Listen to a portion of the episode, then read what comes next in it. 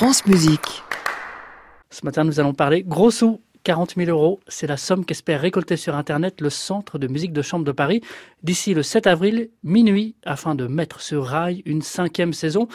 15 000 euros ont d'ores et déjà été trouvés grâce à la campagne de financement participatif lancée il y a 15 jours, mais ce ne sera pas suffisant. Il est donc temps de mettre les bouchées doubles en rappelant que les petits ruisseaux font les grandes rivières et que, ma foi, 10 euros multipliés par votre nombre de followers, mon cher Jean-Baptiste, permettrait presque de boucler la campagne. Si vous le dites, et en quoi est-ce si important de soutenir le Centre de musique de chambre de Paris?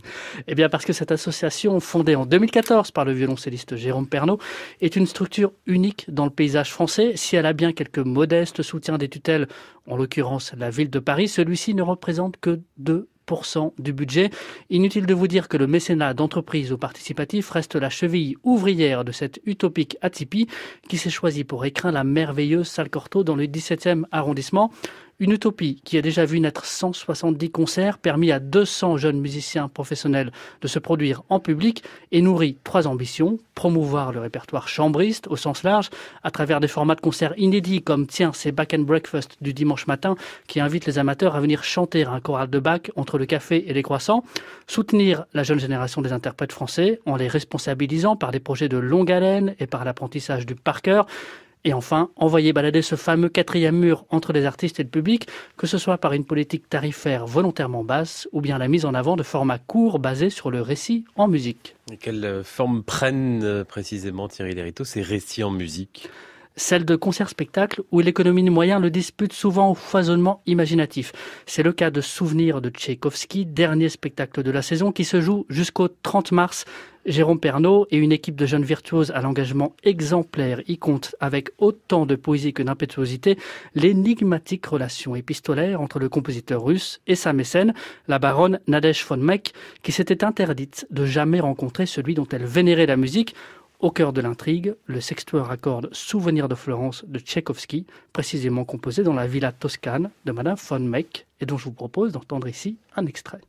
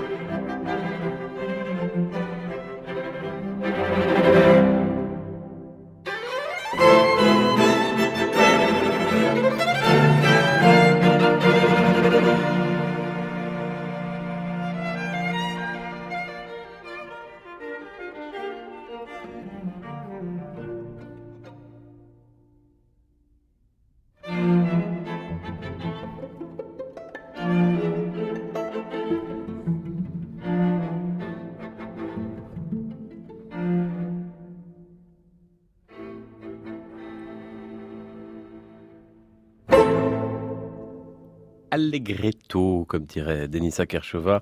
Troisième mouvement du Sextuor, Souvenir de Florence de Tchaïkovski, le Quatuor Emerson, et Souvenir de Tchaïkovski, le concert-spectacle, c'est Salle Cortot à Paris, avec le Centre de musique de chambre de Paris jusqu'au 30 mars.